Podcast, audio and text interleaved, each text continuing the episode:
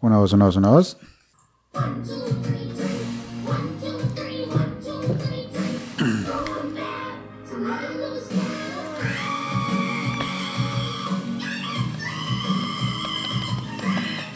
Y bienvenidos a un episodio más de este su podcast favorito de cualquier cosa. Elías, ¿cómo estás? Bueno, he de decir de que este es el segundo intento de grabar el final de temporada de nuestro podcast. Eh, pasamos de ser cuatro a ser dos.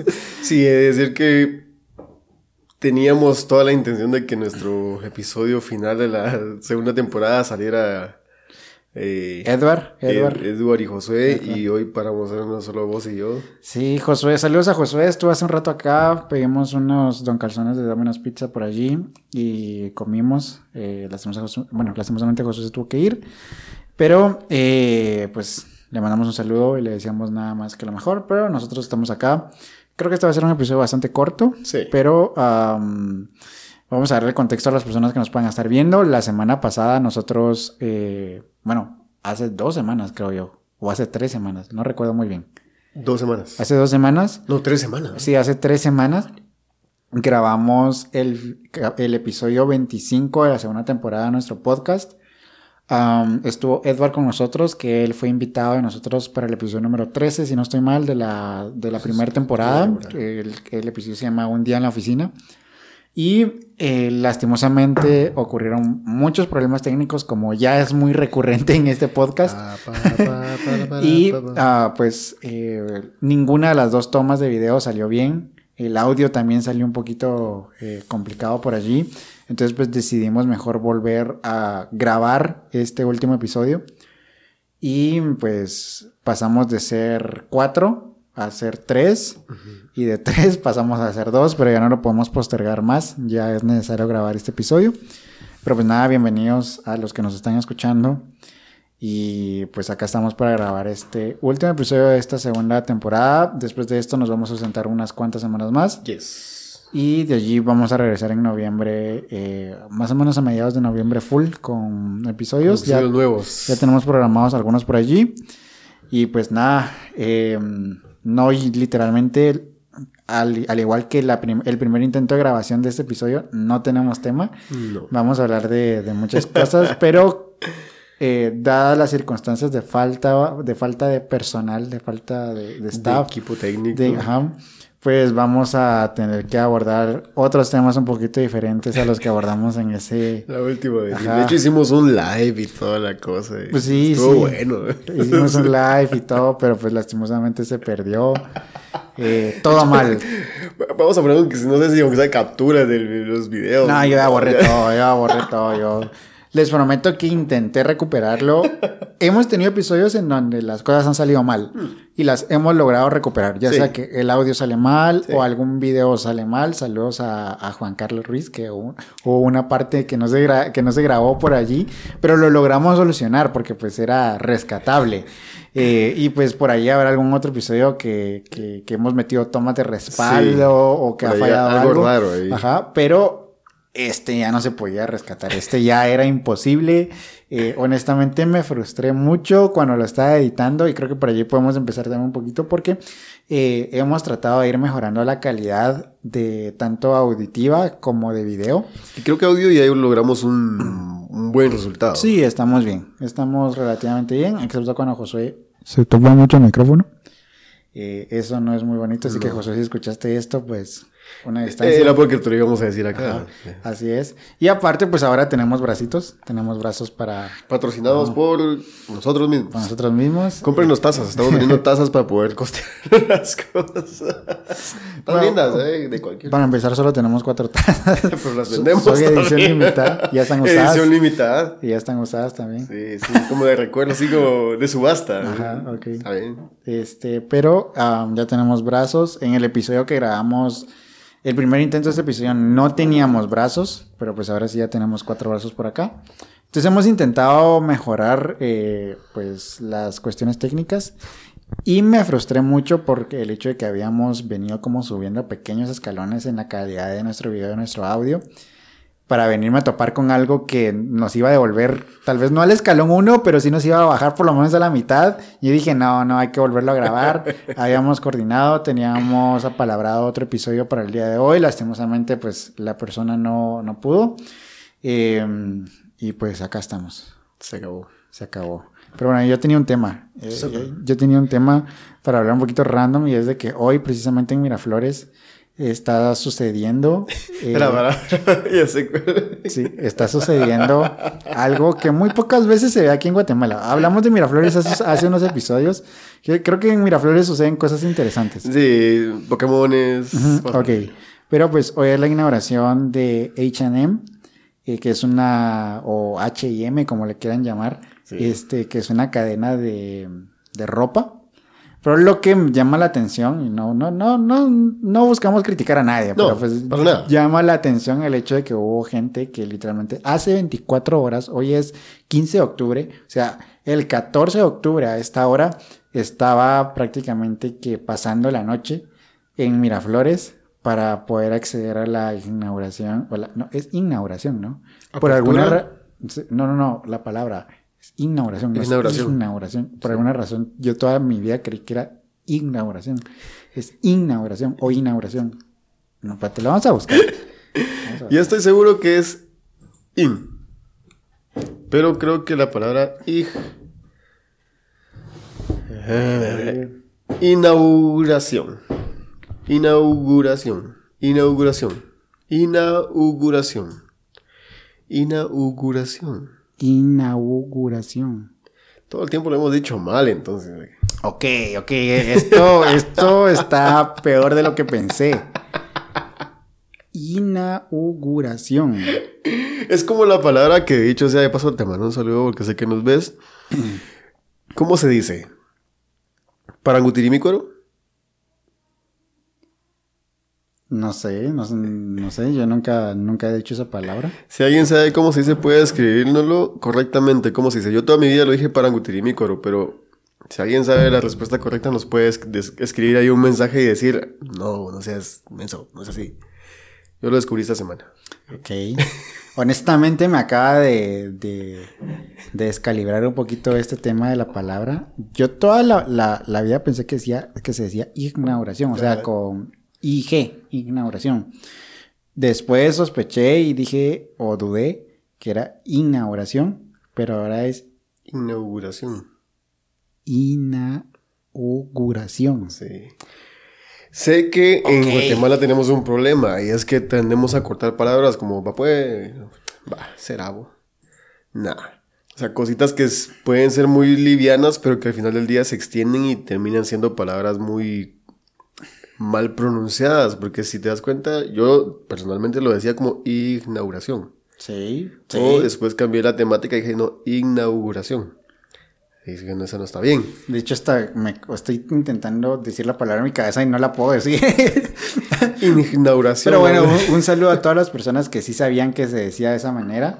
Si ustedes no sabían, déjenlo en los comentarios, pero está interesante. Pero bueno, el punto de todo esto es de que pues esta es una cadena de fast fashion, o sea, de moda rápida. Que honestamente no se distingue nada de lo que ya tenemos, que es Pull&Bear, Bershka, Zara, que, que es más de lo mismo. Honestamente, yo he de decir que he comprado ropa en estas, eh, por lo menos, bueno, yo creo que en todas estas de, estas cadenas de, de ropa no voy a decir que está mal comprar allí, simplemente que me llama la atención el hecho de que pues es una cadena de ropa, o sea, no, no veo qué tan especial sea el acampar o pasar una noche en un centro comercial para poder asistir a esa inauguración. Ah, bueno, inauguración. Inauguración. Ajá, ok. Ah, esta apertura. esta apertura, esta apertura. Si, si, mal no tengo entendido, parece que iban a haber premios de como 500 quetzales o algo así para las primeras personas que llegaran. Tal vez por allí podría ser un... O, algún incentivo. No, sé dónde más se van a abrir, si solo en Miraflores en otro lado, pero para lo que me llama la atención es que te dejen acampar en un centro comercial, creo que eso Sí, que sí, no, pero yo, eh, yo vi una historia en Miraflores, eh, que ellos incluso hasta pusieron sillas y todo allí, entonces... Ah, ok, pues, sí, fue parte de la coordinación del comercial y todo lo demás. Oh, acá estoy viendo que el Museo Guatemalteco de Internet en Twitter eh, acaba de publicar una foto de eh, a una persona que se ganó 2.000 quetzales en, supongo que mercadería, o sea, tienen como un cheque así en grande, voy a dejar la foto por acá, en donde dice H&M Guatemala, primer ganador, se ganó 2.000 quetzales, eh, me imagino que para consumo de, de la tienda, pues 2.000 quetzales en ropa, pues ya te compras. Ah, ah, ya tiene sentido. Ahí ya tiene sentido el decir, ok, me lo compro, pero es como la temática de la gente que se que acampaba, o no sé si aún sucede en Estados Unidos, eh, por la compra de algún producto, sea en este caso un iPhone. Ajá. sí, sí, sí, Bueno, no sé si hacían promociones de que te regalaban el primer iPhone si sos el primero que acampa o algo por el estilo. nunca sabes si es cierto. Si alguien sabe, nos dice, sí, regalaban el iPhone. Aunque yo creo que aquí en Guatemala no se da, no se dio eso. Aquí en Guatemala no. Para empezar. Porque no tenemos un tienda oficial de Apple. Así es. Y uno, pues no es barato. O sea, lo sacas con un plan. Si alguien tiene la capacidad de comprárselo de contado, pues enhorabuena, pero la mayoría es o me lo saco en cuotas o me lo saco en un plan de, de Claro o Tigo que pagas 700, 900 pesos al mes para tener tu iPhone, ¿no? O sea, para no quedarte sin saldo. Cada quien puede hacer lo claro, que Claro, Pero no, no, no se acampa, eso es lo que voy. Sí. De, hecho, hay un tweet que me llamó mucho la atención que, que, dice: Insultos que serán válidos dentro de 15 años. Tu mamá acampó para la ignoración de H&M. o sea, me, da mucha risa, honestamente, como repetimos, cada quien puede hacer lo que quiera, pero pues me llama bastante la atención. Mi pregunta es: Actualmente, eh, bueno, yo creo que vos y yo coincidimos un poquito en esto. Creo que no somos tan fans de algo como para hacer algo tan loco como esto. Pero hay algo ahorita que si viene a Guatemala y eh, te requiere que acampes un día antes, ¿lo harías? ¿Hay algo que, que por lo que vos sí harías el esfuerzo de acampar? Muy probablemente no, porque mis gustos son muy, muy diferidos a los ordinarios tal vez, no porque sea mejor y ni excepcional, sino simplemente porque pues, me gustan cosas que tal vez no, se no, gustan muchos o si las gustan no las revelan, por decirte algo por ahí, a mí me gusta ver mucho rally. Eh, rally, y en todo el contexto te das cuenta que no es un lugar donde tengas que pagar una entrada. Ok. So, puedes ir aparte en la calle literalmente y vas a ver el carro pasar. Claro, la inversión podrá ser irte a un lugar, pero se acabó. De ahí, eh, no. Ok. No, no. Por ahí sí me decís, mira, si acampas y el primer premio se va a llevar, qué sé yo. 50 mil quetzales. 50 mil quetzales, digo. Jalo, yo también. Para algo lo uso, ¿no? Para, para, el podcast. Sí, claro, para financiar esto. Porque ya nos gastamos más que esa cantidad acá. Pero, eh, sí, no, no estamos ni de cerca. Este, pero. No venía a saltarnos aquí. Sí, no, no, no. Pues, Por favor, no. Estamos grabando con Xiaomi. Ajá, estamos grabando con Xiaomi. Ajá. Eh, Ok, sí, la, la verdad es que yo eh, me, puse a pensar en eso porque hace algún tiempo, no recuerdo exactamente cuándo, cuando toda esta banda de K-pop, creo yo, creo que así se dice, no estoy muy seguro. ¿Cómo? K-pop, o sea, de, ajá, de, de, la letra K, K-pop, de BTS, BTS. estaba como, honestamente no sé si siguen en su prime, no lo sé. Pero eh, cuando estaba muy sonado todo eso aquí en Guatemala, McDonald's sacó una promoción en donde literalmente el vaso y la caja, algo así, traían la decoración eh, de, de, la banda. No tengo nada en contra de la banda. Todos los fans del K-pop, todo bien como ustedes, chido, disfruten su música. Pero eh, se me hizo un poquito gracioso el ver que hubo gente que hizo fila durante mucho tiempo para poder conseguir literalmente un vaso o sea, y ni siquiera era un vaso coleccionable, era el vaso de McDonald's que te dan cuando compras tu menú. Y la caja de la hamburguesa tenía las cosas de BTS. Entonces yo eh, me recuerdo que ese día iba con, con un familiar mío, eh, con mi sobrino, que le mando un saludo. Eh, y yo dije, qué ridículos, en serio, o sea, se pasan. Entonces él me dijo, yo no voy a decir nada, porque si fuera algo relacionado con la Fórmula 1, muy probablemente yo estaría en esa fila. Eh, mi sobrino y yo somos muy fans de la Fórmula 1, entonces me cayó la boca y yo dije, ok, tiene razón, muy probablemente eh, si se tratara de algo que a mí me gusta, quizás sí haría esa fila. Entonces, pero, vamos a la pregunta concreta. Para empezar, no creo que este tipo de marcas o representaciones hagan algo que requiera que hagas eso. Sí, ah, sí, correcto, correcto. Por si era el caso, sí lo haría. Es por eso que fue mi pregunta. ¿Habría algo por lo que vos harías fila? Porque, por ejemplo, yo en su momento fui muy fan de, de bandas o de músicos que me gustaban mucho, honestamente, y, nunca llegué a hacer fila, para entrar, o bueno, nunca llegué a acampar para entrar a, un concierto, pero sí llegué a hacer una fila durante 12 horas. Lo que yo sí llegué a hacer fue eh, ver si alguien me revendió una entrada, lo más que he logrado. Llegar, ya se acabaron las entradas, va, vamos a ver qué sale. Y de repente te encontrás como que, vende mi entrada, así, ah, te la compro. Ajá, Sí, yo, yo sí hice 12 horas una vez cola para entrar a, un concierto. No voy a mencionar a, a, cuál porque no quiero, no quiero mover allí de qué género musical es mejor que, que, que otro. No, no, no, no, ni de chiste fue reggaetón. Ahí sí, perdón, ni de chiste fue reggaetón. Censurados. Nos van a sacarle una. Pero sí, yo sí llegué a hacer cola. Y si me preguntas ahorita, bueno, sé que no me has preguntado, pero actualmente. No yo no haría cola por, por, por una banda, por, o sea, por, por, nada así. Honestamente, pues yo creo que estoy en las mismas. Creo que yo no haría cola ahorita por nada.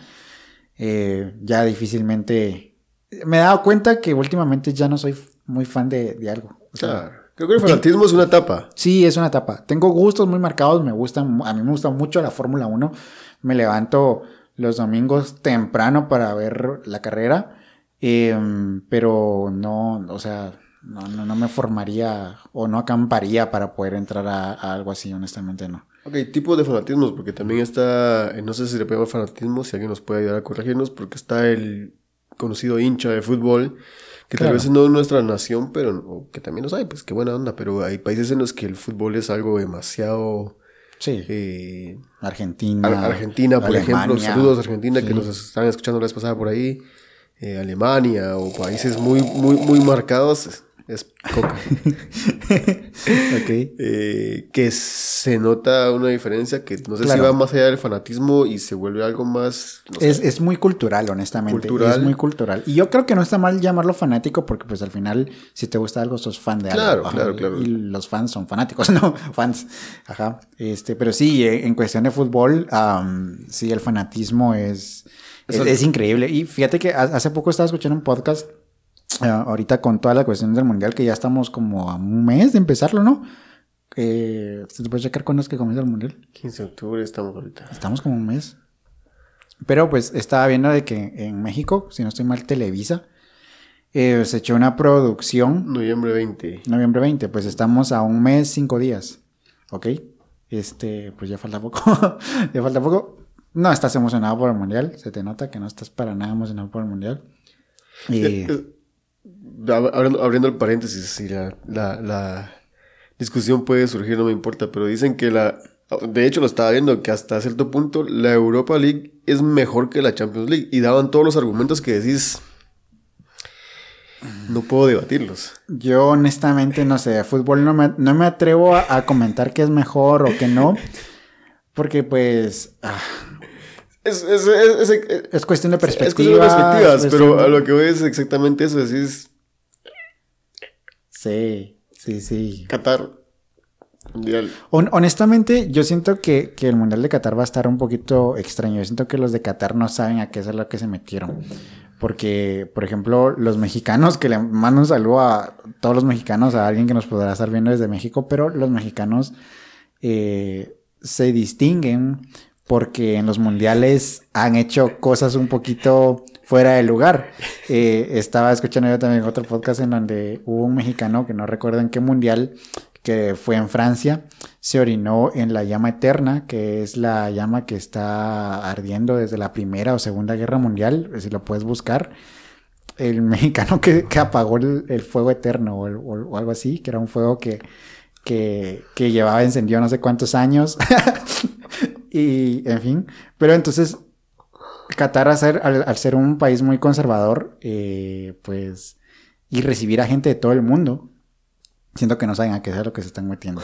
El dinero les pudo comprar la ser sede del mundial, pero no sé si van a poder controlar toda la diversidad cultural que va a llegar. Porque pues para empezar creo yo que las mujeres no pueden usar eh, faldas, no pueden usar o, no pueden usar um, eh, blusas sin manga o cosas así por la cultura de Qatar, entonces... creo que pues, eso no va a pasar. yo creo que eso no va a pasar. En los les has visto de todo. Sí, sí, no, yo, yo creo que eso no va a pasar y creo que, no sé, creo que Qatar tiene una población de 4 millones de personas eh, y yo creo que la capacidad policial de Qatar no va a dar para controlar a todos. Lo que creo es que Qatar se va a poblar de latinos. Ya muchos no van a regresar. Sí, ya muchos no van a regresar. y se van a mezclar y ahora van a ser latinos con. No sé cómo se llama la gente. ¿Se le llaman los cataríes? ¿Los cataríes? Sí. Okay. Van a ver latinos y cataríes, lo más probable. Lo más probable, pero va a estar interesante. Honestamente, creo que a nivel. Yo creo que estoy más expectante de de lo que va a suceder a nivel que del fútbol per social, ajá, que del fútbol per se. Bueno, honestamente sí me, me llama la atención. Eh, a ver qué, qué, pasa, a ver qué pasa en este, en este mundial. Estaba extraño porque la verdad también en el de Rusia se decía, no, que va a estar intenso porque pues como es Rusia, que aquí y allá, que el comunismo, que Putin, que saludos. Saludos. Saludos, sí. Pero no, y no pasó nada, o sea, fue, si ha pasado algo, pues nunca lo supimos porque la verdad que tampoco es que lo iban a publicar los medios, pero pues no, o sea, se decía que pues todo ese tema del conservador y todo lo demás, eh, fue un pues mundial más. Sí, no, bueno, no sé si sucedieron cosas, pero no, no pasó a mayores. Pero he de decir que la cultura eh, catarí es, es, o sea, sí, ya es un choque cultural un poquito más, más a lo que se maneja en Occidente. Pero pues bueno, vamos a ver cómo, cómo, cómo va ese asunto. Pero eh, hablando del fanatismo de, de, de las personas de Argentina como tal, estaba viendo yo de que mm, en México, no sé si estoy mal, eh, no sé si fue Televisa, eh, antes de cada partido van a pasar un, un, como documental de cinco minutos eh, contado por Diego Rosarín. Diego Rosarín es un personaje de, de, México que es youtuber y no sé qué más, pero es filósofo y no sé qué más, en fin. Pero me llamó mucho la atención el hecho de que produjeron este documental con la premisa de si el fútbol es la respuesta, ¿cuál es la pregunta? Y honestamente se me hace una gran pregunta porque social, y yo no lo había pensado, porque nosotros acá en Guatemala, tal vez, o sea, en Guatemala sí hay una cultura del fútbol bastante importante. Yo tengo amigos que siguen apoyando a la selección. no sé cómo, les mando un saludo a todos y está bien, se respeta, pero yo personalmente yo no apoyo a la selección, no apoyo a ningún, a ningún equipo local, no, o sea, eh, pues, vos y yo vivimos en Misco, no precisamente la cabecera departamental, pero estamos en el municipio de Misco. Eh, y no, yo no apoyo al Misco FC, no sé, tampoco apoyo a los rojos, no apoyo a los cremas, no apoyo a ningún equipo. Pero hay gente en Guatemala de que sí sigue eh, muy de cerca el fútbol nacional. Y se vale. Y se vale, no, lo, no lo comprendo, pero se vale. A lo que voy es de que yo no me había puesto a pensar que el fútbol sí cumple o sí desempeña un rol en la sociedad que llega a ser como una catarsis para muchas personas. El hecho de decir de que, bueno, me está yendo de la patada en la vida, voy a ir a la chamusca con mis cuates el viernes a las 9 de la noche y lo voy a, o sea, voy a sacar mi frustración, voy a sacar todo allí. Entonces, el fútbol ya dejó de ser un deporte y desde hace mucho tiempo yo no lo había pensado y este documental me, me, me hizo como abrirme a ese panorama, decir, el fútbol ya cumple algo más que el deporte per se. Y eso está interesante. Que justamente en un momento de la vida, cuando recién nos conocíamos, pues, pues nos contabas que no eras ni, ni amante ni, ni, seguidor del fútbol y pues, jugarlo tampoco era una pasión. Pero que tuvimos la oportunidad de ciertas veces ir a jugar y resulta ser algo atractivo al momento de que se toma como un juego. Ajá. Eh, creo que por ahí va la cosa. Pero para algunas personas va más allá de, un juego. Y precisamente, regresando al fanatismo de Argentina, en Argentina existe la iglesia maradoniana. Que, ajá, que yo creo que todos lo hemos escuchado, que en, que en Argentina hay una iglesia a Maradona. Y honestamente, pues creo que acá, no sé si vos has escuchado la historia acerca de la iglesia de Maradona, pero nos lo tomamos como algo muy gracioso, ¿no? Algo muy gracioso que da así el fanatismo a otro nivel y vos crees que quizá no es real. Sin embargo, escuchando a, Diego contando su experiencia, porque él viajó por varios países, yo creo que fueron 24 países, este, para buscar historias. De hecho, vinieron a Guatemala, porque acá en Guatemala hay una comunidad que juega eh, fútbol con su eh, ropa o indumentaria indígena o típica. Típica. Ajá, típica. Eh, yo creo que típico está mal dicho. Eh, Podrá ser departamental. No lo sé. Bueno, la, ropa que normalmente usa la, gente de pueblos originarios de Guatemala. Porque no queremos ofender a nadie. Créanme que no es nuestra intención. Corrígenos. corrígenos si estamos mal. siempre con respeto. Eh, pero pues ellos lo eh, juegan así y hace su, su, atractivo, porque pues los hombres usan como un, una tipo como, como falda y pues está interesante. Y ellos eh, precisamente lo mencionan de que ellos lo hacen con el propósito de darse a conocer y poder así contar su historia y perpetuar en el tiempo su historia, su cultura. Y eso está interesante porque te das cuenta que entonces el fútbol ya pasó a ser una herramienta, ¿me entiendes? Sí, sí. Respecto a la iglesia maradoniana, me llamó bastante la atención de que, de hecho, sí es real. O sea, sí hay gente que creen que Maradona, perdón, no, o sea, me río por, por lo impresionante, no me río de burla. O sea, creen que Maradona es, es un dios y, y, lo llevan a tal punto porque, pues, eh, acá él cuenta, eh, creo que fueron tres historias.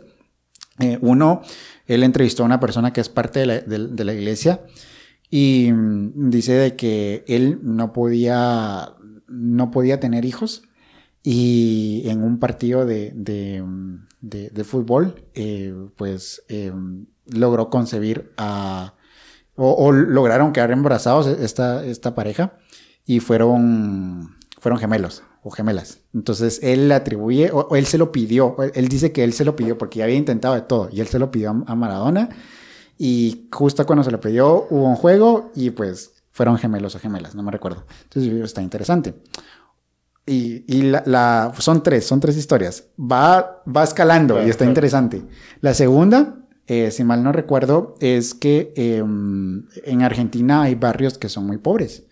Así como acá en Guatemala, pues tenemos tipo los asentamientos o lugares en donde muchas veces las personas no tienen acceso a alimentación pues eh, la otra persona que contó su historia de esta, que pertenece a la, iglesia maradoniana, pues decía de que a veces no tenían nada que darle de comer a sus hijos. Entonces ponían los partidos de, de, Argentina, cuando Maradona todavía estaba en la selección, y ponían a los niños a ver los partidos. Y a los niños se les olvidaba que tenían hambre. Entonces eso vino como a, de alguna manera, eh, crear un tipo de figura mesiánica para, para Maradona y pues ellos decían de que, de que no tenían comida, pero esa, esa falta de alimento era saciada viendo a Maradona jugar. Y la, la, la, última y la que me parece más interesante es de que hay un contexto histórico bastante heavy. Todos conocemos la historia de las, de las Islas Malvinas, si no estoy mal, que son las, solo confirmame porque hay otras que se parecen con nombre. Sí. Están las Maldivas y las Malvinas. Solo... Creo que son las Malvinas. Malvinas Argentinas, sí. ok, las Islas eh, Malvinas, que históricamente eso ha representado eh, un conflicto muy complicado para los argentinos. Así como acá en Guatemala tenemos esa disputa territorial con Belice, eh, algo así representa para los argentinos estas islas. Lo único es de que ellos literalmente han entrado en guerra por esas islas. Que sé decirte, te, interrumpo, que esa historia sí me la sé porque pues alguien que es originario de Argentina me contó, yo le preguntaba, mira, ¿cuál es el rollo con este tema de Maradona? Que pues me parece interesante porque pues no vamos a juzgar a nadie, pero pues, bueno, es interesante que alguien diga, pues hay, una iglesia. Hay una iglesia. O por qué se le da tanta importancia a Maradona. Ya, resumido, que creo que lo vas a terminar de explicar vos, ya me explicaba todo este, este, este contexto de por qué era tan importante la figura de este personaje, no porque fuese mítica o mística, sino por la época. Es correcto, ajá, por, por, la época, porque pues mientras, mientras se estaba librando este conflicto que literalmente fue una guerra, o sea, soldados argentinos murieron eh, intentando defender las islas. Entonces, esto se da en un contexto en el que esta guerra está sucediendo y que los ingleses vienen y vienen literalmente a sacarlos de esas islas de una manera tramposa, por así decirlo, porque honestamente, vos ves en dónde está Inglaterra, vos ves en dónde está Inglaterra, ¿me entiendes? Y las islas están a la par de Argentina, o sea, hay que tener también un poquito de sentido común para decir, no, esto nos pertenece, no, esto es de Argentina, o sea, perdóname, pero si le preguntas a un niño si le pertenece a Inglaterra o le pertenece a Argentina, por deducción lógica de la cercanía que hay, pues te va a decir que es de Argentina. Pienso yo, honestamente, pues, ¿qué sabemos nosotros? A lo que voy es de que, pues, eh, en Argentina está esta cultura o está este sentimiento de que la apropiación de estas islas se, se, dio de una manera tramposa. Sí. Entonces, eh, está sucediendo el mundial, eh, confirmame qué mundial fue, cuando sucedió la mano de Dios de, de Maradona. Ese, yo no había nacido para ese mundial. Entonces no, no, no puedo decirlo. Yo creo que vos sí ya. Fue junio del 86. Sí, yo ni siquiera aparecía por allí. Entonces se da este contexto en el que todos conocemos el, el gol del, del que, que, Maradona echó con la mano, la, que fue con la mano de Dios, en donde se enfrenta Argentina e Inglaterra. Literalmente los dos países que estaban en disputa por estas, por, por estas islas. Entonces, ¿qué es lo que sucede? Viene y Maradona echa el gol claramente con la mano. Eh, y pues se crea este sentimiento de decir, ok, si con trampa me estás quitando mis islas, entonces con trampa yo te voy a echar un gol. Entonces eh, se da precisamente en este contexto y entonces se crea literalmente esta figura mesiánica en que Maradona está literalmente dando la cara como, como, como país. O sí, porque no lo lograba hacer el contexto eh, político. Político y lo hizo el personaje. Sí, es justamente eso, porque pues lejos de todo eso, Maradona en su momento dijo, sí, muchachos. Sí, sí, sí Maradona lo confirmó. Lo confirmó y Maradona, como todo ser humano, pues al final en todos sus errores no vamos a justificarlo, ni mucho menos a, la, a alabarlo de nada lo que hizo, pero pues él sabiendo su vida y su forma de vivir, dijo, sí, está, tal. Ese, ese, día estaba bien loco. pero pues sí, por la época pues, se vuelve ese contexto y eh, para toda la persona que pues vive en esas situaciones que va a trasladar esas historias a, las generaciones, justo lo que hablábamos con la gente que, juega fútbol con sus trajes eh, representativos de la región donde viven, eh, buscan dar a conocer una historia, pues nada, creo que era la forma más eh, notoria de, la, de, los sucesos y de exponerlos, como pasó con este caso del gol de Maradona, que hace que la gente pues tome este, esta línea. Y también te encontrás al fanático, al hincha de fútbol eh, argentino que es como, es fútbol y, me encanta fútbol y, lo disfrutan, como esta persona con lo que, con lo que platicaba el tema, me decía, no, o sea, yo voy a ver el fútbol porque a mí desde pequeña me llevaron a ver fútbol. Así es. Y, yo no tengo nada, o sea, no es que idolatre el fútbol de una forma o lo ponga como un contexto, ah, no, por ahí quien lo haga, me dice. Pero yo voy y soy muy fanática de X equipo porque pues mis papás me llevaban a verlo. Sí. El argentino nace prácticamente viendo fútbol. me decía y dije, Así es. Tiene sentido. Es que como aquí nacemos comiendo tamales. Comiendo frijoles. Comiendo frijoles, comiendo tortillas de maíz pues allá se nace entre fútbol y es parte de su cultura, es parte de su cultura y pues me parece bien interesante, regresando a lo que hablábamos de la apertura de H&M, o sea, hay fanáticos, hay muy fanáticos, eh, no podemos decir si están bien o están mal, pues yo creo que mientras no molestes a nadie, está bien. Pero eh, pues se me hace bastante curioso los niveles de fanatismo, ¿no? claro, pero mira, si aquí en este caso de H&M había, H&M mejor dicho, eh, había un premio, decís, ah, sí. hay un porqué, porque por ahí también vi otros eh, personajes, no sé cómo llamarles, en las redes sociales que criticaban a la gente que estaba ahí. Dije, bueno, tiene, tiene que haber un porqué están haciendo claro. esto. Y me informabas vos y me dices, no, el comercial vino, puso sí, es todo. Así, ok, hay una participación. Esto es una campaña de, marketing. Es una, campaña, de mercadeo. Funcional porque te están dando un premio, te están dando participación, atraes clientes, ganás, vendés, compras, todo, todo el mundo gana, todos felices. Así es. Y honestamente es una gran publicidad porque pues lo estamos hablando acá. No es como que seamos el podcast que, más gente vea, pero pues estábamos hablando. O sea, llegó a tal punto en que nos llamó la atención. Pues sí, llama la atención porque son sucesos que lastimosamente suceden en Miraflores. Sí, Miraflores. Cambiando de tema, el otro día pasaba yo cerca de una gasolinera. Ok. A lo que pues comúnmente la persona que se traslada en vehículo necesita usar gasolina, combustible, combustible líquido, eh, no está bien dicho así, pero bueno, pues paso, eh, regularmente digo, hoy me toca echar tanto, echar, decimos en Guatemala, otros dicen poner, recargar, recargar repostar, repostar, no recostar, recostar. Que se recueste. Okay. Literalmente me recosté ese día. a lo que voy digo, bueno, con tanto me alcanza para tanto, porque sabiendo cómo va, no el costo, no me tomé ni la molestia de ver cuánto estaba, y dije, está tanto, va. Lleno, por favor. Ok. Ok. ¿Qué? Paréntesis. Este de lleno, por favor, cuando eras joven, cuando eras adolescente, era un lujo. Sí. Ahora es una necesidad. Ahora es una necesidad. Antes te, te hacía sentir, wow, qué chilero ahora. no, por favor. Sí, porque después de los primeros 100 fue como, parada. los, la segunda centena fue como... sí. No paraba. Después los 300 y fue como, ¿qué pasó? Si tenía medio tanque, iba a llenar medio tanque, pero 300 Medio tanque. O sea, eso quiere decir que si echaba un tanque completo casi me salía los 600 ¿Con cuánto, Con, cuánto llenabas tu tanque de gasolina hace un par de años? Antes de la pandemia, cuando pues los precios de la gasolina rondaban los 20, 22. Cuando llegaba a 25 estaba caro. Llegué a llenar mi tanque de gasolina casi con 325. el tope, cuando ya la gasolina se fue hasta abajo de la, de la línea roja y dices, no, hoy he hecho me quedo tirado. Yo me recuerdo que hubo un punto en el que la gasolina llegó a 17 quetzales. Fue un lujo, lo llegué a tener hasta 220 por ahí quetzales. Okay. 250 tal vez por ahí. Súper. Súper. Que llenando medio tanque y así. Y cuando lo peor es que miras el, costo y, y, los galones y eso.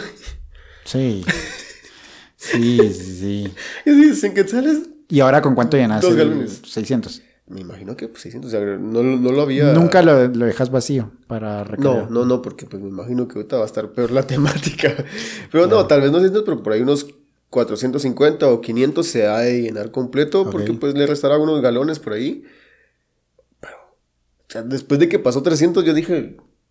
Y eso que tu carro no es, un, no es una camioneta, de 8, sí, 5.7, no. Pero, ves el costo, 100 quetzales, dos y pico de galones, así.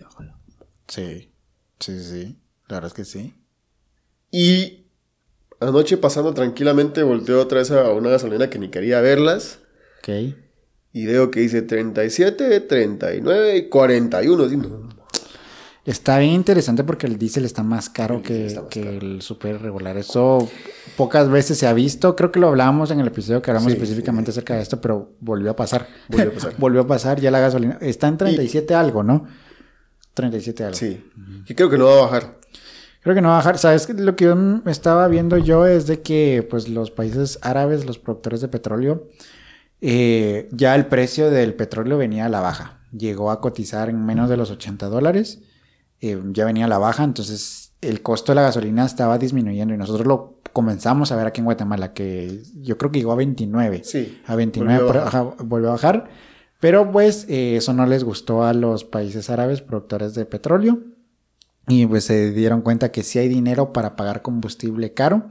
Entonces lo que están haciendo es que están recortando la producción para que haya menos oferta y la demanda sigue siendo la misma. Bueno, la demanda bajó y por eso es que comenzó a bajar el precio, pero recortaron todavía más la producción y el presidente de los Estados Unidos pues sí dijo, esto lo pueden buscar, es noticia 100% real, dijo que se sentía muy decepcionado, ajá, no fake, 100% real, no fake, que se sentía muy decepcionado porque él consideraba que era una traición, eh, porque pues eh, no, no es una jugada limpia, honestamente, no es una jugada no, No, porque al final pasa por uno, dos, tres filtros antes de llegar al consumidor final que... Correcto pues termina siendo uno el que va a la gasolinera y, y al final, sin justificar al dueño de la gasolinera, de la gasolinería, no sé cómo se dice. De la eh, estación. Pues que tiene que pagar también los impuestos de eso, si lo paga o no lo paga, y el usuario final termina pagando el. lo, lo, mencionábamos en el episodio que grabamos con David Casasola, que si no lo han visto, los invitamos a que lo vayan Muy a ver. Muy bueno, sí. Eh, eh, yo, yo sí, no me recuerdo dónde fue que vi esto, pero pues los, los dueños de las gasolineras la ganancia o el margen de ganancia que tienen por galón es ridículo. Es como de un quetzal y algo. Es ridículo, honestamente. O sea, nos estamos pagando 4.50, 4.90 en impuesto por galón. O sea, no es por, por, por echada o por no, es, por, galón. Eh, es el impuesto al combustible, esto con la excusa de mantener en óptimas condiciones las carreteras, cosa que definitivamente no, sucede en Guatemala. No pasa, vamos a, hacer la pausa de paréntesis ahí. Acaba de suceder el quinceavo, no, no sé cuántos hoy van ya en Villanueva, pero la verdad que han sido una cantidad de agujeros en, la, en, la, ciudad de Villanueva. ¿Ciudad? Sí, sí, la ciudad de Villanueva. Ciudad de Villanueva, que decís ¿Qué pasó ahí? Claro, podemos, no podemos decir es la culpa del gobierno actual o la culpa de la administración actual. No, esas situaciones que se han dado a lo largo de los años que hoy pues repercuten por el daño que ya tienen.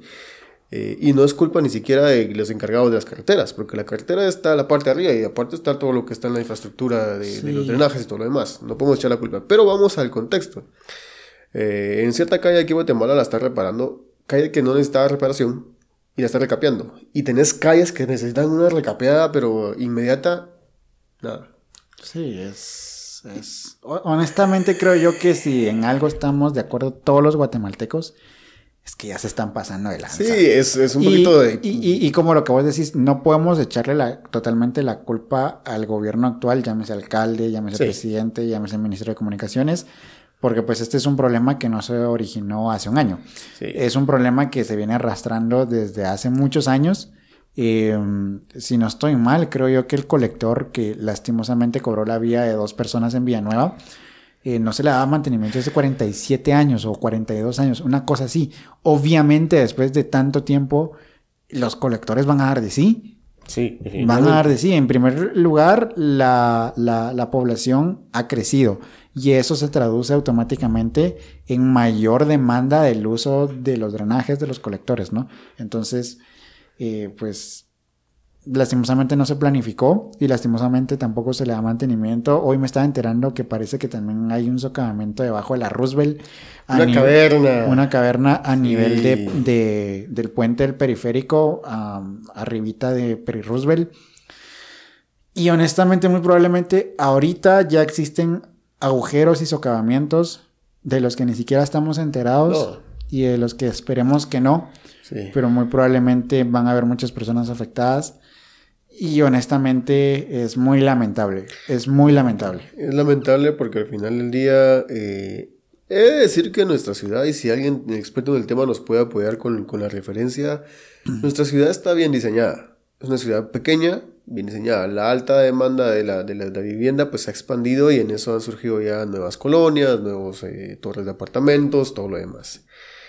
Podré equivocarme, a saber, si alguien me lo puede decir, pues por ahí te agradezco. Pero, aunque acepto que definitivamente la demanda de vivienda es mucha, no todos están siendo beneficiados. No. Porque definitivamente hay que pagar montos un poco altos de lo que se supone debería ser. Claro, no podemos decir vamos a regalar vivienda, no, pero por lo menos hablemos de, ok, se están construyendo torres de apartamentos eh, en vastedad. en eh, Condominios en vastedad. ¿De dónde? ¿Por qué? ¿Para qué? Y siguen asentamientos crecientes, siguen esto crecientes y sigue todo lo demás creciente, que es una afección obviamente para población que, pues de alguna u otra forma no tienen esa capacidad de pagar. Pero regresando al tema de los galones, decís, sí. ¿dónde están esos cuatro y pico de quetzales? ¿Dónde están esos cuatro y pico de quetzales? Bueno, que, ahí... que multiplicados, imagínate, o sea, a tu carro le cabrán 12, 12, galones. multiplicarlo por... ¿Cuánto es el parque vehicular de Guatemala ahorita? Creo que vamos por los 2 millones, ¿no? Creo que sí. Sí, por, los, por, por 2 millones de vehículos que si bien no echan gasolina o no recargan gasolina todos los días, pues por lo menos una vez al mes. Por lo menos una vez al mes. Entonces, vos decís, es demasiado dinero y pues que no se está viendo reflejado para nada, entonces pues es muy... Es un tema. Otra vez podríamos hablar de eso. Es muy lamentable, pero pues bueno, eh, así, así las cosas, está, está complicado. Yo honestamente he de decir de que el vehículo que actualmente tengo, Funciona con GLP, creo que le había contado. Yo sé que me vas a matar por esto, pero semanalmente estoy usando como entre 150 a 200 quetzales de combustible. Qué diferencia total. que, de hecho, honestamente, para lo que, para lo que, yo no salgo mucho. Yo honestamente no, no salgo mucho. Eh, mi trabajo me permite, pues, no moverme mucho. Pero eh, sí, a veces sí me doy unas, unas unas vueltas por cuestiones laborales. Eh, o sea, si no salgo en una semana, en un día, cubro lo que, lo que una persona promedio eh, hace todos los días de su trabajo a, su casa, ¿no? Y honestamente, pues el GLP hace un, hace un par de años o hace, sí, no más de dos años, el galón de GLP estaba a 9 quetzales.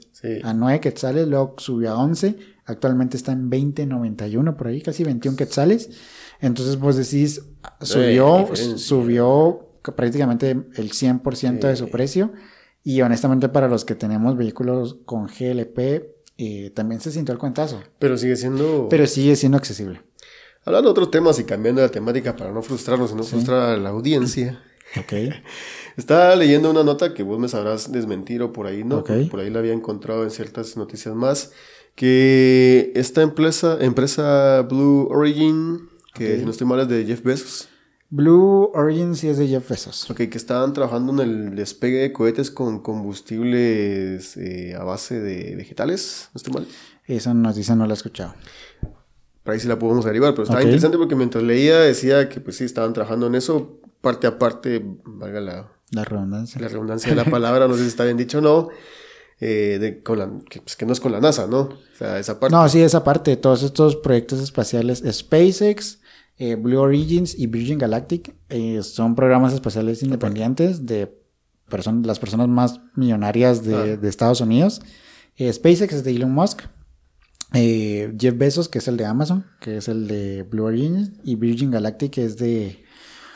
Uy, no sé, se me, se me fue el nombre de este millonario. ¿Y tú? Eh, sí, ¿lo puedes buscar? Voy. Virgin Galactic. Se me fue el nombre, es un barbón de pelo blanco. Ah, ya sé quién es. Es propietaria de... Uy. Eh, Richard Branson. Richard Branson, sí, Richard Branson. Sí, es propietario de Richard Branson. Entonces, ellos están desarrollando pues sus, sus cohetes que van a permitir... Um, eh, la NASA es de dominio público, o sea, bueno, no público, es de dominio gubernamental, o sea, no es una empresa privada que genera beneficios. Em, en cambio, pues SpaceX y estas, estas agencias, o bueno, no agencias, estas empresas, pues lo que buscan es de alguna manera eh, privatizar el lanzamiento de cohetes. Ahora déjame decirte algo. Y cobrar beneficios. Justamente eso. Hace 20 años atrás, ¿O cuándo fue el último lanzamiento hacia la Luna? Ah, fue cuando se, cuando se canceló los programas Apolo. Va. XY. Como bien dijiste ahorita, es algo que me llama la atención. Por ahí entraremos en temas de discusión por ahí, lo siento. Eh, y creo que es para ir eh, avanzando un poquito más. ¿De cuándo acá despierta el interés por eh, ciertos grupos socioeconómicos de la inversión en el tema espacial? ¿Y por qué? claro, hablemos de beneficios, que esto es lo otro, pero Sí, mira, la, visión de, Elon Musk es de que pues la Tierra se está muriendo. Bueno, no se está muriendo, la Tierra la estamos matando. Sí. Sí, o sea, estamos hablando de combustibles hace de que en Guatemala, en la ciudad de Guatemala, somos el parque vehicular de 2 millones de vehículos que están todos los días quemando combustible. Pues las emisiones de CO2 que eso representa es bastante. Si lo trasladamos a la Ciudad de México, que creo que es 10 veces más grande que la ciudad de Guatemala, pues en fin, entonces, pues estamos matando el planeta y pues lo que Elon Musk quiere hacer es eh, volver a la especie humana eh, una especie interplanetaria. Entonces, pues lo que él planea es llevar al hombre a Marte y crear una colonia allá y allí lanzarnos a explorar todo lo demás. Todo lo demás. Que honestamente dentro de una eh, civilización inteligente es el proceso natural es, el, proceso natural. O sea, bueno, este, este proceso natural ha sido estipulado por humanos, porque hasta el momento no tenemos conocimiento de alguna otra civilización. O sea, no tenemos el ejemplo de otras, ¿no? Ellos comenzaron así como nosotros y ahora se mueven en su sistema solar o en, su sistema de, estelar o lo que sea. Y, en fin, o sea, simplemente es un concepto meramente humano, pero se cree que esa es la evolución natural de una civilización inteligente. Entonces, pues lo que buscan ellos de alguna manera es... Em, salir de la Tierra, llegar a la Luna. De hecho, las misiones Artemis eh, van a buscar llevar otra vez a un hombre a la Luna en 2024. De hecho, ya ahorita para el 15 de noviembre, si no estoy mal, está programado el primer lanzamiento de Artemis 1. Eh, que lo que va a consistir es una, misión no tripulada, eh, subir, rodear la luna y regresar. Esto para ver si todavía tenemos la capacidad de llegar por allí. Pero pues ¿de dónde viene esta motivación para, para financiar? Porque es una cantidad asquerosa de, dinero, de dinero. Pues me imagino de que, de que la ambición de decir, bueno, ok, acá en, en la tierra ya tenemos los, nuestros negocios bien fundamentados, vemos, veamos de dónde podemos sacar más, ¿no? entonces, pues, es un poquito extraño y obviamente podemos hablar de teorías, claro. pero lo que llama la atención es justamente decir, bueno, ok, es un proceso de evolución natural en el que el hombre inteligente busca cómo crecer y lo que sea, pero ese mismo hombre, inteligente es el que pues impulsó la, la revolución industrial, claro. y los cambios en la inversión en el combustible, y, los mismos que invierten en que el mismo planeta se destruya y dicen, no, está acabando el planeta, bueno, porque hay que hacer otro. Vamos a acabar Marte. Sí. Pero nada, al final ves series o ves películas que dicen, no, si así estaba acá, allá va a estar peor. O sea, si había tráfico en la Roosevelt, va a haber tráfico en la Luna. lo mismo, gastar, no sé si combustible, pero lo mismo. XY. Es decir, creo que estamos en una, en una etapa muy bonita. Eso lo, lo conversaba yo con una amiga que de hecho ve este podcast, así que le mando un saludo. Eh, que ella me decía, qué bonita época para estar vivo por el hecho de que podemos ver tanto avance tecnológico. Porque pues, honestamente, vos has visto, yo, yo te he enseñado, yo he publicado, yo soy muy fan de, todo, de todo este tema aeroespacial. Em, has visto cómo los, los Falcon 9 de SpaceX, que son, que es, es, un, es un cohete, ¿qué te digo? 70 metros, 72 metros, despega, llega a la órbita alta de la Tierra, viene para abajo y aterriza, paradito. Es, una máquina de toneladas de peso. Y vos decís, oh, logrón, o sea, está bien interesante. Ahora con el Super Heavy de SpaceX también, que va a medir 150 metros o algo así, o 102 metros, es enorme, es un edificio prácticamente, no sé cuántas toneladas en donde ya han habido pruebas exitosas y vos decís, ok, qué interesante. Hace algunos días vimos también cómo la misión DART se estrelló contra un asteroide para intentar desviar su trayectoria. Ya salieron los resultados. Y los memes. Y los memes también. Fue positivo, se logró desviar y pues decís, ok, ya somos una civilización capaz de defender su planeta de algún eh, posible asteroide. Eh, al menos el primer intento ya está. cierto?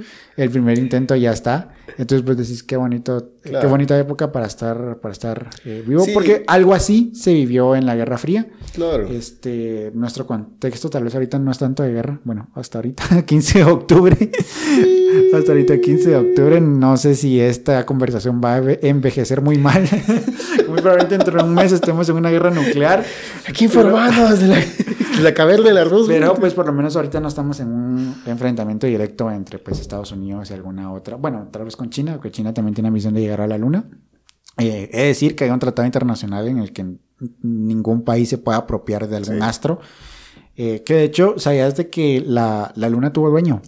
La Luna tuvo dueño, fue un chileno es una historia muy interesante, creo que lo podemos dejar para, ah, para otro episodio. Es una historia muy buena. Es una historia muy, muy bonita, pero este, o muy interesante. Pero pues hay un tratado internacional que nadie se puede apropiar de, de un astro, así como la Luna o Marte. Realmente se llega como humanidad, o sea, como, como, como raza humana, Ajá, así es. Entonces, pues creo yo que, que en parte es curiosidad, es el, yo creo que a todos nos sucede, bueno, ¿qué pasaría si hago esto? y pues alguien que tiene miles de millones en, el, en, su cuenta de banco se puede dar el lujo de decir... ¿Qué hacemos con esto? Ajá, ¿qué hago con esto? Ah, quiero ir a Marte. Como diría eh, Warren Buffett en su momento, creo yo dame todos los bitcoins y no los compro. Y si te los compro, te los compro creo que por 25 dólares y los vuelvo a vender, digo, porque los activos ahorita están en las inversiones físicas, desde inmobiliaria, esto y lo otro. Y tiene sentido, porque tenés toda la plata del mundo y decís, bueno, ahorita tal vez no está generando plata, pero en 100 años, ejemplo, que lleguemos a 100 años. Eh, en 100 años el comercio espacial va a estar tan crecido que si los primeros fundadores de esta onda somos nosotros, va a ser como quien hizo la, línea del ferrocarril. Claro. o como la historia de, Bruce Wayne, ¿no? Los que hicieron el ferrocarril y toda la cosa.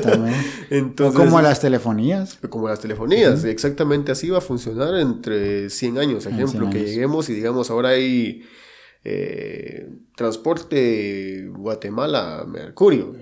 no sé si se, podrá. ¿no? Pues, Tierra-Marte. Tierra-Marte. Y, o Luna-Marte. Ajá, y, ya no va a costar los 7 mil millones llegar, va a costar, qué sé yo, 500 dólares, llegar. Y decís, ah, pues les pago. Puedo echarme a mi vuelta por allá. Claro. pero para que alguien logre generar un... ¿Cómo se le llama? Un... eh, tener todos esos ingresos al futuro para decir nos beneficiamos del futuro, tiene que hacerlo ahora, que Claro. justamente lo que pasa con la revolución industrial, que lo que hablamos, surge todo el tema eh, de- del desarrollo a raíz de una necesidad así, de la guerra así, de esto y lo otro, pero se, va, se prevé más adelante. Vehículos, trenes, transportes, todo lo que viene surgió de algo, ¿no? Así es. Y creo que creo que esa es la, la mentalidad, más allá de, de o tal vez no, tal vez en realidad quieren irse del mundo y eh, como pasó en la película esta de... de- Interestelar. No, eh, no miren hacia arriba. Ah, Que todos querían irse. sí, sí, sí. Buena película, la recomendamos, Sí, pueden pueden ir a verla, la verdad. Si sucede algo así, pues... Everything is gonna be okay, everything is fine. Todo está bien, todo va a estar bien. Pero bueno, sí, no, yo creo que en parte es esa curiosidad que como ser humano tenemos intrínsecamente de decir, pues, ¿qué, qué pasa, no? O sea, ¿Qué, qué pasa si hago esto? ¿O qué pasa si pruebo a hacer lo otro? Y pues en parte también está la ambición económica que sin duda si llega a funcionar, mm, que no nos sorprenda que Elon Musk o sus futuros descendientes, eh, ya sea familia o a quien él deje en el puesto después, But- se va a forrar de dinero. se va a forrar de dinero. Y honestamente, si hablamos de meritocracia, creería yo de que se lo, se, o sea, se lo van a haber ganado Sí. porque nadie más está tomando ese riesgo. Y, y hay que decirlo, esto es como todo, vuelvo a repetirlo, los mismos que si en algún momento, hablando hipotéticamente, ¿no?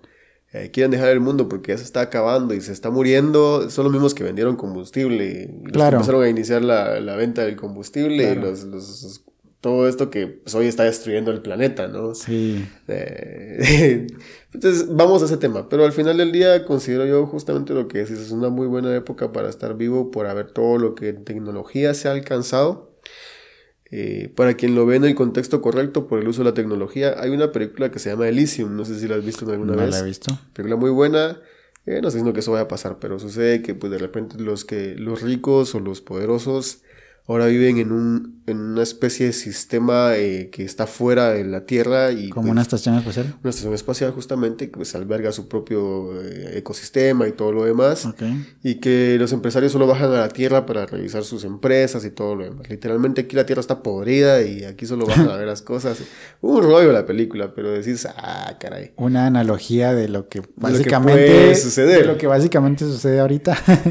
Eh, como te digo, pues quien lo ve de una forma errónea, la verdad que puede pensar en muchas cosas, pero para el que lo ve de la forma correcta o de la forma que en su conveniencia puede ser correcta, eh, la tecnología, el paso que abre para temas de medicina, temas de, de- de trabajo, temas de muchas cosas, está, está muy, muy genial el tema. sí. sí. Eh, Esa idea que podrían decir todo el mundo, están buscando que la máquina reemplace al hombre porque es más barata, podrá ser cierta, podrá no XY. Que por cierto también Elon Musk, creo que de la mano de Tesla, acaba de presentar el primer robot humanoide que pretende reemplazar al, al trabajador, al trabajador común corriente, pero bueno. Cosas, cosas que suceden. Yo honestamente, yo, si, me preguntas mi opinión, yo creo que, es, que Elon Musk sí, ven- sí vende un poquito de humo. Está invitado al podcast, si algún día nos llega a escuchar. ha ido, No nada ha ido a- con Joe Rogan, entonces pues hacemos básicamente lo mismo, pero con Sí. poco presupuesto. y con Xiaomi. y sí, con Xiaomi. Entonces pues, ¿Qué usa Elon Musk? eh, si no estoy mal, creo que también eh, va a sacar Tesla, va a sacar su propio dispositivo móvil. ¿Lo puedes buscar? Sí, de hecho sí es cierto. Ah, sí. sí. sí, yo había leído la noticia. Ajá. Que la batería le va a durar no sé cuánto y no sé qué. No sé qué tan cierto sea, pero pues Tesla está debiendo a la Cybertruck, está debiendo a la Cuatrimoto también. Ahora creo que va Esa fue, güey, el lanzallamas, no fregues. Ajá, sí, también, en fin. O sea, te preparó para salirte del mundo y para si te quedas, Por si te quedas, sí, correcto, ajá. Sí. Te va a vender todo, el pack completo. Tesla Model PI, sí, 5G. Sí, el pi, ajá, pi de, de- del 3.1416. Está interesante, ¿no? Está Es un iPhone. Es un iPhone. Bueno, no, no, no es un iPhone. Ahorita el fandom de. Hablando de fans, ¿no? Sí. Eh, De, Apple se va a. Se va a ofender un poquito, pero pues. ah, está interesante. Está interesante. está muy todo bueno. este tema de. No, que sí que está bueno. Pero bueno, eh, um, pues bueno, para ir aterrizando ya este episodio, Este es el final de la temporada número 2. Eh, nos la pasamos muy bien en la temporada número 2. Eh, iniciamos esta temporada con el background negro, con el background blanco, perdón. Eh, luego pasó a ser negro, creo que solo esta pared. Sí, luego pasó a ser también negra esta pared. Lo vamos a tener que repintar porque la pintura, aunque nos alcanzó para bastante, se mancha muy fácilmente. Hay un par de episodios ahí en donde sale manchado allí. pero vamos a tener que averiguar qué otra pintura nos puede dar una mejor calidad para eso. Platicamos con personas Mm, con historias muy interesantes. Este, platicamos desde medicina, platicamos microbiología, matemáticas, matemáticas platicamos astronomía. Tuvimos la oportunidad de participar, en el, de participar en el café astronómico. Sí, nos invitaron a dar una conferencia acerca de fake news en redes sociales para el programa Café Astronómico. Entonces, que, es, si no estoy mal, creo que es patrocinado por Passport. Pueden ir a buscar ahí. Sí, lo pueden ir a buscar, pongan Café Astronómico Fake News y pues allí vamos a estar nosotros como team de cualquier cosa. José nos estuvo acompañando en ese, en ese episodio. Eh, mejoramos la iluminación, pasamos de episodios totalmente azules a, episodios ya más naturales, ya más naturales y también episodios donde había flicker. Este, mejoramos un poquito el audio, mejoramos un poquito las, las herramientas y todo eso. Despejamos la mesa. Despejamos la mesa, vivimos desde la invasión a Ucrania hasta cómo subió el precio del combustible, hasta la muerte de la reina Isabel en esta segunda temporada. O sea, momentos históricos, ya por favor, ya no más. Solo en un año. Solo en menos de un año, güey. en diciembre cumplimos, no, en enero comenzamos la, la, segunda, temporada. Este. Prácticamente nos ha durado un año. Un año. un año más o menos. Este, y pues eh, pues estuvo muy interesante. La verdad es que desde acá les mandamos un saludo a todos los invitados que han estado acá con nosotros. Eh, todos, eh, todos los episodios han quedado muy, muy geniales. Disfrutamos la conversación con prácticamente todos. Tenemos apalabrados una segunda parte que esperamos tenerla para la tercera temporada o no, para la cuarta, no lo sé. No lo sabemos. Em, y pues nada, agradecerles también a las personas que nos han escuchado, que nos han seguido fielmente por allí Sabemos que no somos el mejor podcast ni los mejores hablando, pero pues nuestra intención es poder entretener, en platicar, platicar, conversar. este, conversar, de vez en cuando comer y, y pues nada. pues seguís con las tazas. Ya ven, ahí va a comprar esto, voy a. Por favor. Ah, algo debe financiar esto. Claro. la verdad que ha sido todo. Ya estamos trabajando en el modelo de financiamiento por sí, Sí, sí. Pero. Apoyen, apoyen el talento nacional. Hay, hay, hay, hay, apoyo, solo falta talento. No, hay talento, solo falta apoyo. No hay talento. no hay talento, definitivamente aquí no hay talento. Em, pero pues bueno, solo somos tres amigos haciendo un podcast. ¿Qué vamos a saber nosotros de la vida? ¿Qué vamos a saber nosotros de matemáticas? ¿Qué vamos a saber nosotros de astronomía?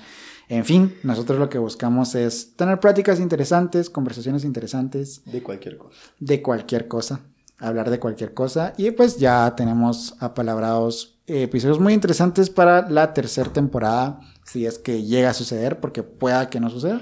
Puede que sea la guerra, pueda que nos vayamos al espacio, o pueda que simplemente nos invadan los reptilianos. Los reptilianos. ya nos dimos cuenta que la reina Isabel no era reptiliana. para todos los. Para todos los que los que creían que era reptiliana, pues no, ya. O por ahí mudó de piel y no nos dimos cuenta. O me imagino que no, es, no estará tan descabellado pensar que por allí hay gente que cree que no está muerta sino que simplemente evolucionó. Mudó de piel. Mudó de piel. Es como la teoría de que Arzú no está muerto. que lo vieron en Londres. Que lo, en España. en España. Pues puede ser, ¿no? La verdad es que puede ser. No lo sé. Hasta que no podamos ver el cadáver, pues no. que no sería buena idea. Que no sería buena idea, pues no, no Nunca lo sabremos. Sí, nunca lo sabremos, literalmente nunca lo sabremos, pero pues la verdad es que la pasamos muy bien esta, en esta segunda temporada. Gracias nuevamente a, todo, a todas las personas que vinieron a este espacio como invitados. Esperamos que, bueno, creo que hemos recibido buen feedback, esperamos que también se le hayan pasado muy bien. Gracias a los que nos escucharon en un episodio, en todos los episodios, en unos cuantos episodios, de verdad, muchas gracias. Eh, gracias de parte de nosotros dos y también de Josué. Podemos hablar por Josué, a quien nuevamente le mandamos un saludo. Y pues estamos tratando de hacer nuestro mejor esfuerzo y trabajo para pues, que cada vez se escuche mejor, para que cada vez se vea mejor y que sobre todo y más importante, cada vez esté más interesante o no. Pero pues bueno, ¿algo más que querrás agregar? Eh, nada, saludos a los que nos escuchan fuera del país. Sí, Eh, también. Eso es algo interesante. No te esperas que te escuchen alguien fuera de, de tu- de tu propia nación. Y a- bueno, te esperas que te escuchen en tu propia nación, Sí, menos fuera, pero para los que nos escuchan acá y los que nos- escuchan fuera, eh, buena onda, como decimos en Guate. eh, gracias porque pues se han tomado el tiempo y han visto eh, un- algún atractivo que les llamó la atención para permanecer o simplemente escuchar fracciones, pero que sea corto el video o largo, lo han podido ver. Y los que han compartido los videos, los que los han guardado, los Sí. que los han eh, comentado o dándoles likes ahí, no vivimos por eso, pero qué genial saber que pues para Sí. alguien le pareció interesante y hasta los que nos mentan la madre también. También. Y aquí vamos a seguir, no nos van a mover. O sea, si no, si no nos escuche nadie, aquí vamos a seguir. Y bueno, o sea, algún día se va a encontrar así un disco duro viejo tirado y nos más estamos ahí, vamos a estar. Un día cuando estén en Marte, van a entrar en, a internet, van a ver, YouTube les va a recomendar un podcast del, del año 2022, muy probablemente estén en el 3044. Que diga Elon Y- Musk. Ajá, y, y sí, no sé cómo se va a llamar ese episodio, pero la iglesia de Maradona, Elon Musk y, el, y fans de HM, no lo sé. Mira, Flores. Ajá, Miraflores, eh, van a ver y van a decir, ok, o sea, estaba bizarro, pero pues lo hacían. Está, está Ajá. O gracioso. sea, está gracioso, pero no gracioso de risa, está gracioso de raro, ajá. Pero para todos ellos, Sí, no, pues gracias. Un saludo. La verdad es que yo creo que no está de más mandar un saludo al año 3000. ya, Muy probablemente esto va a seguir en algún servidor. ojalá. Nosotros ya no vamos a estar, vamos a estar, ¿Quién sabe? o tal vez sí, tal vez vamos a hacer así como, como Futurama, las cabezas de Futurama. Acá las cabezas de Futurama, como el presidente Nixon, que solo era la cabeza. Entonces, pues, eh, no sabemos, así que un saludo a todas las personas del año 3000 en adelante. hablan español. Yo creo que va a predominar el español. Sí, yo también creo. Los latinos en algún momento van a poblar toda la tierra. La ma- sí, la música más escuchada ahorita es en español. Las canciones de Bad Bunny están número uno y es en español. Más allá si les gusta Bad Bunny o no, pues el español está allí. Sí. Eh, y pues nada, pues nada, les agradecemos por seguirnos en esta segunda temporada. Esperemos que nos puedan seguir acompañando en la tercera temporada de este su podcast. Tal vez no el favorito, aunque debería ser su favorito Sin duda. de cualquier cosa. Y pues bueno, nos vemos. Gracias, Elías. Saludos, Josué. Saludos a todos los que nos escucharon. Bye. Adiós.